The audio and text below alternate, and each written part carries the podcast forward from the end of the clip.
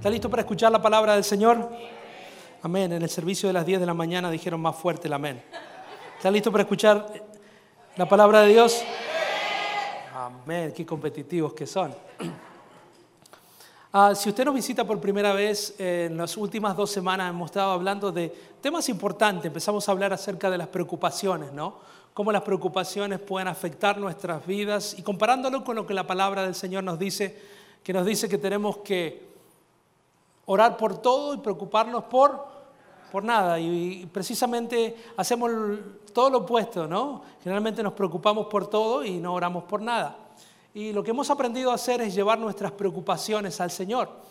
Y junto con las preocupaciones seguíamos estudiando Mateo 6:33, donde dice, buscad primeramente el reino de Dios y su justicia y todo lo demás será dado por añadidura. Y creo que precisamente es donde tenemos que concentrarnos en organizar nuestras prioridades. ¿Sabe que las prioridades son importantes? Las prioridades se notan en cómo manejamos nuestro dinero, en, qué Dios adoramos, en nuestra agenda. Y empezamos a hablar acerca de cómo se ve una vida de una persona que tiene sus prioridades en orden. Basado en Mateo 6:33 aprendimos que una persona que tiene sus prioridades en orden ama a Dios. ¿Cuántos dicen amén? Dice, buscad primeramente el reino de Dios. Y sabe que una persona que ama al Señor no pone excusas. Una persona que tiene sus prioridades en orden eh, no pone excusas para venir a la iglesia, no pone excusas para hacer lo que es correcto. Una persona que tiene sus prioridades en orden, acorde a la palabra del Señor, conoce del reino de Dios y su justicia. Pero también lo que hace es, sabe que al final del día, si hace las cosas en orden, si pone al Señor en primer lugar, su recompensa está asegurada. Dice, buscad primeramente el reino de Dios y su justicia y todo lo demás, diga conmigo todo lo demás, será dado por añadidura. ¿Sabe que su todo lo demás es distinto a mí todo lo demás? No sé qué, mi todo lo demás en este momento es conseguir ticket gratis para ver el Inter de Miami y ver a Messi por primera vez. ¿Quién vio el partido anoche? Eso es mi, todo lo demás, así que estoy abierto a regalos del cielo. ¿amén? Tal vez todo lo demás es que alguien lo lleve a comer ah, el domingo cuando termine el servicio. Tal vez un milagro Ah, para su familia. Pero la Biblia dice que si ponemos al Señor en primer lugar, a su reino, a su justicia, todo lo demás será dado por añadidura. Dios es un Dios bueno. Pero hoy quiero hablar acerca de otra prioridad en la vida del cristiano. Y es la familia. Diga conmigo la familia. Y yo sé que como latinos la familia es importante, ¿no? Especialmente si somos sicilianos como yo, ¿no? Vengo de Don Corneole, ¿no? estás dentro del círculo, fuera del círculo. Pero la familia es importante, ah, especialmente en el tipo de, mundo que vivimos. Y yo como papá he aprendido no tan solo a amar mi familia, cuidar mi familia, y he aprendido muchas cosas, entender que tengo que ponerlas por encima de otras cosas. Recuerdo que cuando nacieron nuestras hijas y alguien me invitaba a ver una movie o a, hacer algún tipo de actividad, yo le decía, lo siento, tengo que babysit a mis hijas. ¿sí? Y mi esposa me ha educado a lo largo de todos estos años. Me ha dicho, no, no, no, no, querido, you're not babysitting your kids, esos son your kids. Uno babysit cuando le pagan para cuidar los niños de alguien más, así que no estás babysitting. ¿Cuántas mamás dicen amén? Y, a lo largo de los años he aprendido lo que los hombres hacen cuando piensan que están babysitting sus kids. Tengo un par de fotografías para mostrarles. Mire, esto es lo que los hombres hacemos cuando cuidamos a nuestros hijos y pensamos que estamos babysitting them. Eso es básicamente lo que hacemos.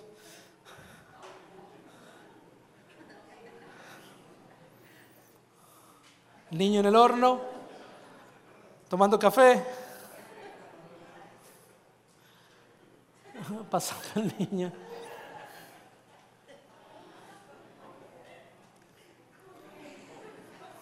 Los niños colgados. Sí. Anyway. Y yo sé que es un poco funny, pero no, no, no estamos muy lejos de la realidad. ¿Cuántas mamás dicen amén? Amén, dicen las madres. Dios es bueno con nosotros. Pero tenemos que aprender a, tomar prioridades y tomar responsabilidades dentro de nuestras propias familias. Yo creo que usé el humor para, llevarlos a una parte de la historia que vamos a, a ver a un hombre que sí tenía sus prioridades claras. Estoy seguro que el personaje que vamos a estudiar hoy ah, no tenía estas irresponsabilidades contemporáneas que acabamos de ver. Y la persona es Josué. Eh, Josué, si usted no sabe, Josué es, el segundo en sucesión de una historia muy importante en la vida del pueblo de Israel. Ah, Josué es el segundo líder importante que se levantó después de Moisés. Encontramos a Abraham, ¿cuántos conocen a Abraham? Es el padre de la fe. Otra persona muy importante es Moisés, que sacó al pueblo de Egipto y los llevó a las puertas de la tierra prometida. Y después encontramos a Josué. Eh, y en este caso es un líder, es un padre que tenía sus prioridades claras. Y, y miren lo que pasa inmediatamente después de cruzar el río, inmediatamente de experimentar esa promesa del Señor cumplida. Inmediatamente después de cumplir, de cruzar ese río, de entrar en un nuevo terreno, en una nueva experiencia, en Josué capítulo 24, este padre, este líder con prioridades claras, dice lo siguiente. Dice, ahora pues, le habla a toda su tribu, a todo su pueblo, dice, ahora pues, temed al Señor y servirle con qué? Con integridad y con fidelidad Dice, quitad los dioses que vuestros padres sirvieron al otro lado del río y en Egipto y servir al Señor. ¿Saben qué está diciéndole? Tienen que poner al Señor en primer lugar. ¿Está de acuerdo conmigo, no? Sigue diciendo el versículo 15, y si no os parece bien, ¿qué dice? Si no os parece bien, si tienen otras prioridades, servir al Señor, escoged hoy a quien habéis de servir. No mañana, no pasado, hoy. Si a los dioses que sirvieron vuestros padres, que estaban al otro lado del río, estoy hablando 40 años antes, o a los dioses de los amorreos en cuya tierra habitáis, en la nueva tierra donde estaban. Pero mire lo que dice este hombre que tiene sus prioridades claras con respecto a su familia. Dice, pero yo, dígalo conmigo, pero yo, pero yo y mi casa serviremos al Señor. Me encanta este versículo. Eh, no dijo, vamos a hacer una encuesta, a ver qué Dios vamos a servir. No, no, no. Pasó el río Jordán, empezó el nuevo momento de la tierra prometida y tuvo que tomar una decisión.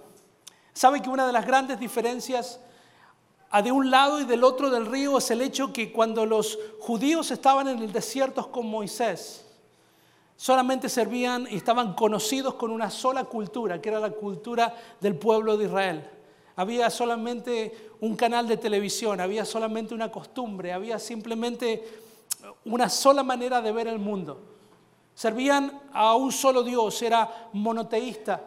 Pero cuando cruzaron el río Jordán, cuando entraron a la tierra prometida, la realidad era otra. Ya había muchas culturas, había muchos dioses y la gente tenía que tomar una decisión. Y Josué se puso de pie y dijo, fíjense qué van a hacer. Independientemente de lo que van a hacer, dice, yo y mi casa serviremos a Jehová. Yo y mi familia vamos a seguir sirviendo al único Dios conocido. Y sabe que en el tiempo que vivimos como padre, si usted es una mamá soltera, este mensaje es para usted.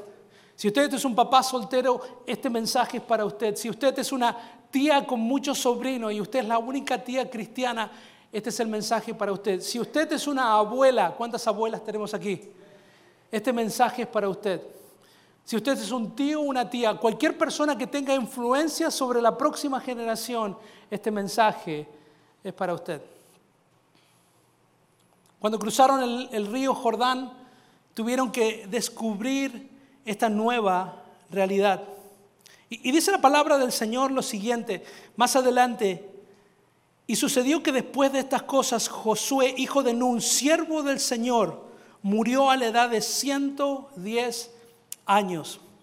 Y sirvió Israel al Señor todos los días de Josué y todos los días de los ancianos que sobrevivieron a Josué, sus contemporáneos, y que habían conocido todas las obras que el Señor había hecho por Israel. Claramente podemos ver a una generación comprometida. Josué representa el grupo de personas que estaban en fuego con el Señor. Yo les llamo la primera generación. ¿Cuántos de ustedes son la primera generación de cristianos en su familia? Es importante. Primera generación, son los primeros que están sirviendo al Señor. ¿Sabe que cuando nosotros, yo soy primera generación, cuando uno entiende la importancia y la responsabilidad que tiene por ser el primero, dice Dios tiene que hacer algo conmigo y con mi familia. Pero juntamente con Josué había otro grupo de personas que eran contemporáneos. Y dice que los ancianos que sobrevivieron a Josué y que habían conocido todas las obras que el Señor había hecho por Israel. Había otra generación que simplemente había sido testigo, habían sido testigos oculares de las grandezas del Señor. Habían acompañado a Josué, pero no habían sido parte de la acción. Y posiblemente vamos a leer ahora una, un pasaje muy triste para mí. Porque si usted sigue la, la, historia cronológica, este es el final del libro de Josué, pero si salta al próximo libro, Dice jueces capítulo 2, versículo 7, este triste pasaje, dice, y el pueblo sirvió al Señor todos los días de Josué y todos los días de los ancianos, la segunda generación que sobrevivieron a Josué, los cuales habían sido testigos, diga conmigo testigos, de la gran obra que el Señor había hecho por Israel. Y mire la tristeza de este versículo. También toda aquella generación fue reunida a sus padres, en otras palabras, murieron, al igual que Josué, y se levantó otra generación después de ellos. Escuchen esta tristeza, que no conocían al Señor ni la obra que Él había hecho por Israel. Quiero que se imagine la tragedia que acabamos de ser testigos. Una generación vio cómo se abrieron los mares, cómo se abrieron los ríos, cómo tomaron ciudades, cómo Dios sobrenaturalmente obró. Otra generación simplemente pasivamente fue testigo de lo que estaban haciendo. Pero hubo una tercera generación que no conocieron ni experimentaron las obras del Señor. Y sabe que hoy en día pasa lo mismo. Encontramos abuelos que han sido plantadores de iglesias, que han sido pastores, líderes, hombres y mujeres de influencia, vemos a una generación que es más tibia, que simplemente asiste a la iglesia y ahora estamos viendo a los nietos que no sirven ni conocen al Señor. Estamos enfrente de una generación que como los americanos dicen, they grew up in church, but they didn't grow up in Christ. ¿Y sabe por qué? es porque la generación anterior simplemente fue una espectadora de la obra de Dios para su vida. Yo sé que es difícil. ¿Cuántos mamás, papás, tíos, madres solteras, cuántas personas tenemos niños encargados a, a nuestro cargo, no? ¿Saben que los días son largos? ¿Sí o no? Es hard, diga conmigo, es hard. Pero los años son cortos. ¿Saben que el tiempo pasa rápido? Yo no puedo creer, mi hija en este momento, mientras nosotros hablamos, está en Tallahassee buscando una universidad para el año que viene. Mi hija, Melody, sí, con 17 años, ya está pensando irse de su casa, ¿puede creerlo? Ayúdeme a orar. Y yo no puedo creer, en mi imagen todavía sigue siendo una bebé que la acabamos de presentar. Todavía recuerdo cuando la enfermera la puso en el car seat de, nuestro Ford Focus 2002 y que yo manejaba ese carrito como si se fuese a desarmar, ¿vio? Iba creo que a 15 millas por hora por la 95, porque mi hija iba atrás y todos me insultaban y todo, pero yo estaba protegiendo a mi hija. Todavía no entiendo por qué la enfermera no vino con nosotros, fue una irresponsabilidad nos dejó una niña recién nacida con padres inexpertos, nos puso en el carro, yo estaba esperando que viniese y se quedara por lo menos un mes con nosotros. Que me diga qué voy a hacer con este bebé. Pero el tiempo vuela. ¿Cuántos dicen amén? Y yo he aprendido a lo largo de estos años que pasan rápido. ¿Cuáles son nuestras prioridades como padres? Y esta es nuestra prioridad como padre. Y escucha esto, la prioridad de un padre es la siguiente, es transferir gradualmente la dependencia de sus hijos en ellos hacia la dependencia total en Dios. Déjenme leerlo nuevamente, no lo saquen. La prioridad que tenemos como padres, como abuelos sobre nuestros nietos, sobre sobrinos, sobre vecinos, de un padre, de alguien mayor, es transferir gradualmente la dependencia de sus hijos en nosotros hacia la dependencia total en Dios. ¿Está de acuerdo conmigo?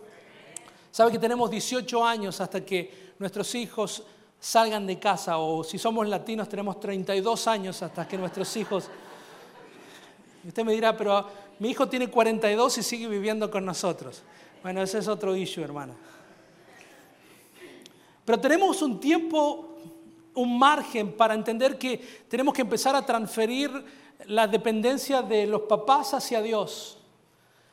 Recuerde que cuando los bebés son bebés o los son toddlers, el centro del universo para ellos es quién? Mamá. Where's mommy? Cuando se caen y lloran, ¿a dónde van? Corriendo a los brazos de. Una vez que empiezan a, tener un poco más de miedos, empiezan a, a, entender la importancia del papá y empiezan a, si tienen un miedo o un dolor, van a papá, le da protección. A medida que los años pasan, ya no es mamá, no es papá, son sus amigos. ¿Cuántos adolescentes tienen? Son my friends. Y una vez que se transforman en adultos, empiezan a depender más heavily en la cultura. Pero nuestro trabajo es que nuestros hijos empiezan a depender cada vez más y más de los padres. Hace unos años atrás, un año atrás, mi hija Melody tuvo la posibilidad de ir con la escuela a su primer viaje misionero. Y nos dijo que necesitaban 1.400 dólares para pagar el ticket, para ir, para volver. Y encontramos que era una gran oportunidad para enseñarla a depender del Señor. Primero porque no sé si teníamos el dinero, pero la oportunidad era que aprendiera a depender del Señor. Y le dijimos, Melody, necesitamos que ores para que el Señor provea para esa necesidad. Y ella oró. Y el Señor lo hizo sobrenaturalmente, pero nosotros no tuvimos que poner ni un centavo. Y justo antes de terminar, pudo recaudar los 1.400 dólares para ir su viaje misionero. Miren, yo estoy alegre porque soy 1.400 dólares más rico, para la gloria de Dios. Pero mi hija está mucho más dependiente del Señor, aprendió a, a orar y ver cómo la mano del Señor la bendijo. Dos días antes de salir su vuelo, que no era refundable, le dio COVID. Y lo no refundable. Y dijo, yo quiero ir. ¿Y qué le dijimos? Orar al Señor, que Dios haga algo. ¿Y sabe qué hizo mi hija? Oró al Señor. ¿Y sabe qué pasó? Por alguna razón que no sabemos, todo el viaje se pospuso por 10 días. ¿Y sabe cuánto tardó en salir de negativo a positivo o viceversa? nueve días y puedo ir a su viaje misionero. Mi hermano, lo que estoy tratando de decirles es que tenemos que generar oportunidades para que nuestros hijos empiecen a conocer la mano de Dios, su provisión, su fe. Crezca. Es por eso que quiero ir. 40 años más tarde acabamos de aprender lo que sucedió cuando el pueblo de Israel cruzó ese nuevo territorio y Josué tuvo que dar una advertencia diciendo, no sé qué van a hacer ustedes, pero yo en mi casa vamos a servir a Jehová. 40 años antes, justo antes de comenzar ese journey, Moisés, el padre espiritual de Josué, le hizo esta advertencia al pueblo de Dios. Creo que hasta proféticamente le estaba hablando sabiendo lo que podía llegar a pasar. Y dice esto, Deuteronomio capítulo 6, versículo 1. Y dice, estos, Moisés le dice a todo el pueblo, el mismo pueblo que entró a la tierra prometida, dice, estos son los mandamientos, preceptos y normas que el Señor tu Dios, dice Moisés, mandó que yo te enseñara para que los pongas en qué? En práctica, en la tierra de la que vas a tomar posesión. Estaba hablando hacia el futuro. ¿Qué más sigue diciendo? Para que durante cuánta parte de tu vida, toda tu vida, tú y quién más, tus hijos, tus nietos honren al Señor tu Dios cumpliendo todos los preceptos y mandamientos que les doy y para que disfruten de larga vida. Qué triste saber que las recomendaciones de Moisés no se cumplieron porque los nietos de las generaciones de Israel, dice la palabra del Señor, que no conocieron del Señor ni sus maravillas. Y mi oración es que no tan solo sus hijos, sino los hijos de sus hijos de sus hijos conozcan la grandeza del Señor. ¿Cuántos dicen amén a eso? Que puedan decir, gracias a, gracias a mi tatara, tatara abuela María o Sheila, hoy estamos sirviendo al Señor. Porque las bendiciones del Señor son de generación en generación y en generación. Mire, ¿sabe lo que hace una persona, un padre, una abuela, una madre soltera, un matrimonio que tiene sus prioridades en órdenes respecto a su familia? Lo primero que hace es ama a su Dios. Ven, tiene clara la prioridad número uno que yo amo al Señor. Josué lo que dijo es, yo no sé lo que van a hacer todos ustedes, pueblos de Israel, pero yo y mi casa serviremos a Jehová. Punto.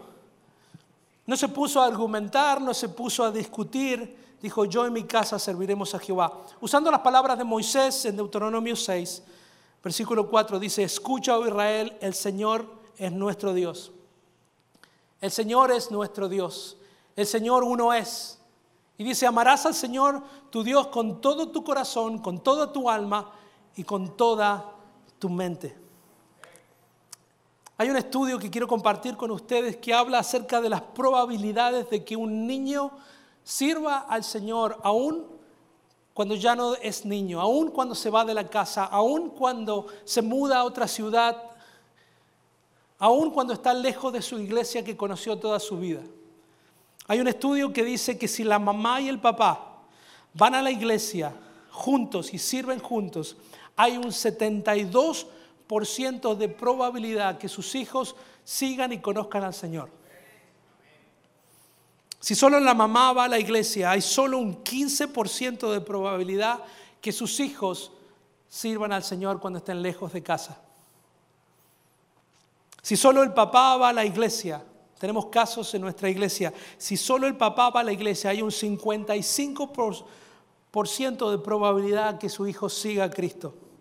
Si la mamá es la única que va a la iglesia, sirve al Señor, hay un 0.6% de probabilidad que su hijo siga a Cristo.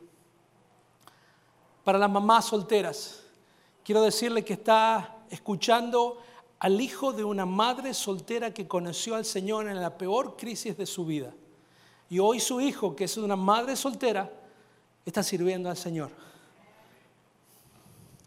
Mateo 6, perdón, 22, 33 dice, Jesús le dijo, amarás al Señor tu Dios con todo tu corazón, con toda tu alma y con toda tu mente. Este es el primero y más importante mandamiento. Mi hermano, si usted no es un profesional, como un padre profesional, no se preocupe. Yo tampoco lo soy. A mí no me dieron las instrucciones de cómo ser el padre del año. Lo único que tiene que tener claro es que en esta casa amamos al Señor en esta casa servimos al Señor. ¿Sabe cuál es la segunda cosa que aprendemos? Que una persona que sabe poner sus prioridades correctas al momento de llevar adelante su familia, no tan solo que ama al Señor, sino que lidera a su familia. Diga conmigo, liderar. Mi hermano, liderar no significa pagar los biles. Liderar significa tomar la iniciativa todo el tiempo. Me encanta que le hago bullying a los padres. Pero hemos perdido la iniciativa, hemos perdido el liderazgo. Se nos acercan nuestros hijos de 12, 13 años diciendo que están buscando permiso para ir a un nightclub donde saben que nadie tiene licencia de conducir y le están pidiendo las, las llaves de su carro y le están pidiendo 50 dólares de cash. Y le dice, papi, ¿puedo ir? No. No, la respuesta es no. La respuesta es no. Hay un sociólogo que se llama Eduardo Duke Windsor. Es alemán. Y después de vivir varios años en los Estados Unidos, dijo esto en uno de sus libros, lo que me impresiona más de América es la manera que los padres obedecen a sus hijos. We got it backwards. Mire, yo no recuerdo una vez que mi mamá me, me invitó a la iglesia.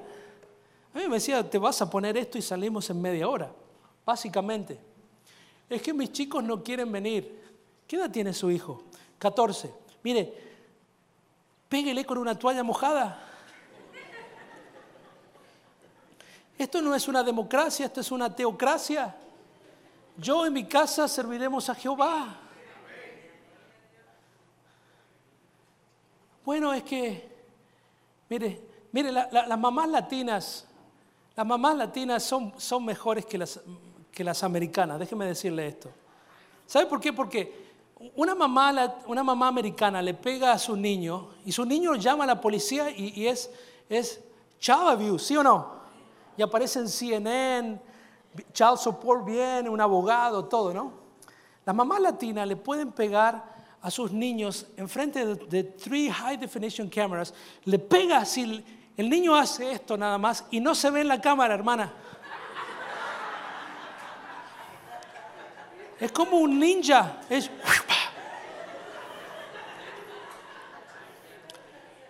Si sus hijos van a la policía y quieren ver el tape, yo les aseguro que hacen el rewind y se ve la chancleta solamente salir de aquí, pegarle y volver, pero el frame no lo agarra. Yo y mi casa serviremos a Jehová. El pastor estaba promoviendo child abuse. No, si le va a pegar, que no quede marca. Pero cuando un padre, una madre entiende la importancia de que vivimos en un nuevo contexto, donde ya no somos todos cristianos en este país, vivimos en una sociedad post-cristiana. Es por eso que vamos a santificar este momento con Deuteronomio capítulo 6, versículo 6. Porque una persona que tiene sus prioridades claras lidera a su familia. Y, liderar no es hacer un staff meeting y preguntar qué vamos a hacer un domingo en la mañana. El domingo le pertenece al Señor. Está el principio de lo primero y lo mejor. Lo primero del día es mi devocional. Lo primero de, de, la semana se lo doy al Señor el domingo a la mañana. Lo primero del mes son mis diezmos. Lo primero de mi tiempo, de mi harvest, es mi ayuno al Señor. Hay un principio que el Señor siempre ha honrado. Darle lo primero y lo mejor. ¿Y sabe qué? Mis hijos le pertenecen al Señor. Y mi trabajo es que mis hijos dejen de depender de mí y empiecen a aprender a depender más y más del Señor. En Deuteronomio 6, versículo 6 dice, grábate en el corazón. Moisés sigue hablándole al pueblo. Grábate en el corazón estas palabras que hoy te mando. Dice que no es que te sugiero. Hoy te mando. Incúlcaselas continuamente, no de vez en cuando, continuamente a tus hijos. Háblales de ellas cuando estén en su trabajo, en su casa, cuando vayas en camino, cuando te acuestes, cuando te levantes. Tortúralo, le está diciendo. Tortúralo. Dice, átala a tus manos como un signo. Imagínense que la palabra del Señor esté atada a nuestras manos como nuestro teléfono celular. Uh. Imagínese que usted salga de su casa y como dice, uy, 20 minutos guiando, me olvidé mi celular. ¿Qué hace usted? Vuelve corriendo a su casa, no importa lo que pasa, no tengo el celular, ¿sí o no? Imagínese que usted se olvidó la palabra del Señor. Uy, me olvidé mi Biblia. Ya vuelvo. Átala a tus manos como un signo, llévalas en tu frente como una marca, escríbelas en los postes de tu casa y en los portones de tus ciudades. ¿Sabe por qué Moisés está dando todos estos mandatos y recomendaciones? Porque no quería que la tercera generación de su pueblo no conociera las grandezas del Señor. ¿Y sabe por qué no lo hicieron? Porque no ataron la palabra del Señor a sus manos. No fueron lo suficientemente insistentes para que sus hijos conocieran del Señor. Hombres, dígame, ajú. Efesios capítulo 6, versículo 25 dice, maridos, Amad a vuestras mujeres No dice entender a sus mujeres, ¿sí? Dijo amar a sus mujeres. Pero yo no la entiendo, no importa, la Biblia no dice entender a sus mujeres, dice amar a sus mujeres. Usted puede amar antes de entender. ¿Cuántas mujeres dicen amén? Maridos, amad a vuestras mujeres así como Cristo amó a la iglesia y se entregó a sí mismo por ellas. Mujeres, digan, here. Es muy femenino eso. Tito capítulo 2, versículo 4 dice, y enseñen a las jóvenes a amar a sus maridos y a sus hijos para que sean prudentes. Papás, mamás, matrimonios, Proverbios 22, versículo 6 dice, instruya al niño en el camino que correcto, y aunque en su vejez no lo abandonará. Mi hermano, tenemos solamente 18 años de nuestra vida para dejar una impresión espiritual en la vida de nuestros hijos. 18 años. Después de ese tiempo es over. Ya las cámaras ya no sirven, ya las amenazas ya no funcionan, solamente nuestra influencia sobre sus vidas. A mí me gusta el término coach espiritual. A veces los pastores les hablan a los hombres diciendo que usted es un sacerdote. Y la verdad que somos sacerdotes, somos real sacerdocio. ¿Cuántos dicen amén? Lamentablemente hemos profesionalizado el trabajo a nuestros hijos. Hemos dejado que los maestros los eduquen, que los pastores los eduquen, que los líderes de jóvenes los eduquen. Hemos outsourced esa responsabilidad que es compartida. Diga conmigo compartida. A veces la gente viene y me trae un jovencito y dice, pastor, arréglemelo y me lo da 45 minutos domingo por medio. ¿Y el resto del tiempo? ¿De quién es la responsabilidad? ¿Mía o suya? Diga conmigo, uh. A mí me gusta hablar de, de coaches espirituales, porque cuando los hombres le decimos que usted tiene que ser un sacerdote de la casa, nosotros nos imaginamos ese sombrero que usa el Papa Francisco, ¿sí o no? Con ese bastón y esos anillos y esas faldas largas que le vienen. Pero a mí me gusta hablar de coaches espirituales. ¿Cuántos hombres le gusta el deporte? ¿Cuántos de ustedes es del Inter de Miami desde que era así de chiquitito? Yo he sido toda mi vida del Inter de Miami.